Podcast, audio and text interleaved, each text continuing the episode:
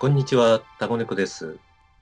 私が担当する新しい番組、心の小春日和。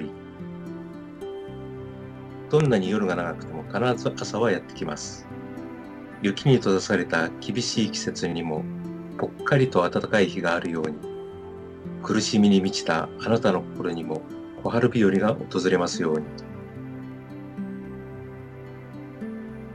え本日は大岡さんをお招きいたしまして、無駄な時間を無駄で過ごすというタイトルで、えお話をしたいと思います。こんばんは、大岡さん。こんばんは、大岡です。よろしくお願いします。よろしくお願いします。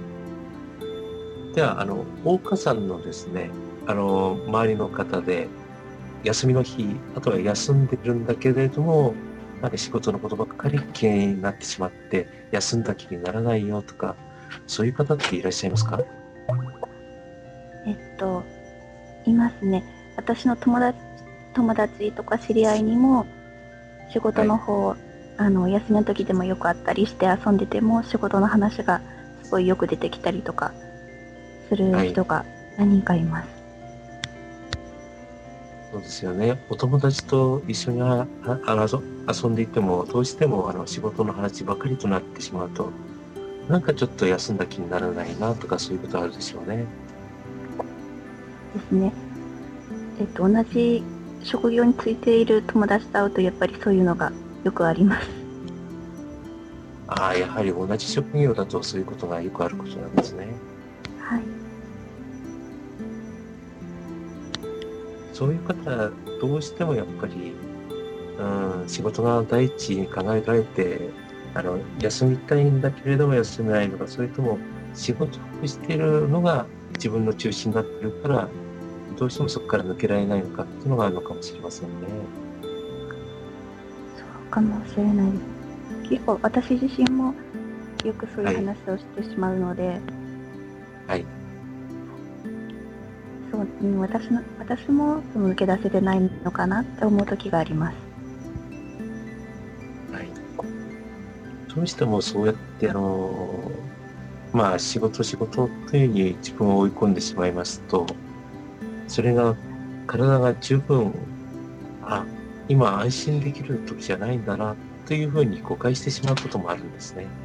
それでどうしてもあの、落ち着いて休んだ気にならない。で、気分があの十分にリラックスできないうちに切り替わらないうちに先に進んでしまう。そういうことが特に真面目な方ほどよくあるようなんですね。そうなんですね。はい。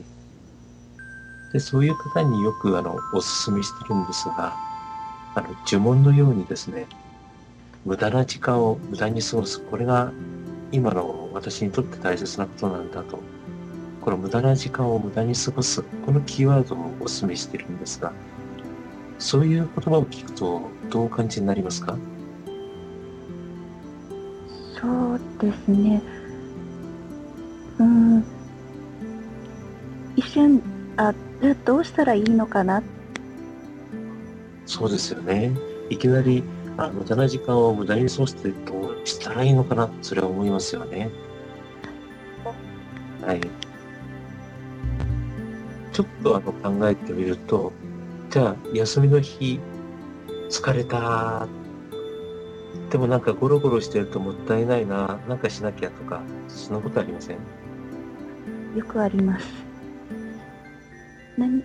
うん、ふとした瞬間とかにゆっくり休んでるつもりなんですけど、あ、あれしてないからしなくちゃとか、はい。あと、あ、あれ忘れてるなとか、やっぱいろいろと考えてしまうので、はい休まってないのかなと今話して、はい、思います。つい考えてしまいますよね。はい。そういう時にこそですね、この時間を無駄に過ごすことが今の私の体にとっては必要なことなんだと。自分得させて、今、じゃあもう少し休むの、もう少し寝ていよう、もう少しちょっとリラックスしていよう。はい。特に仕事に追い回されて仕事しか考えられなくなった時にこのキーワードをちょっと言ってみて私の心はもっと先に進みたいんだけれどもっとやりたいんだけれどもでも体が今それを求めてるんだそうあの自分のように答えるって心もあ今やっと自分にとって安心できる環境になったんだな一息つくことができることがあるんですよ。はい。はい。無駄な時間を無駄に過ごすですね。はい。これは真面目な方に聞く呪文です。いい加減に生きてる方には全く聞きません。そうなんですね。はい。じゃあ、友達にも言ってああの教えてあげたいあげたいと思います。はい。農家さんのように真面目に生きてちょっと苦しくなっている方、この番組をお聞きになっている方、あなたも無駄な時間を無駄に過ごす。ちょっとこの呪文を唱えて、一息ほっとついてみませんか？農家さん、今日はどうもありがとうございました。ありがとうございました。ありのままのあなたを愛している人がいます。あなたは一人ではありません。あなたを待つ人のために今日も生き抜いてください。またお会いいたしましょう。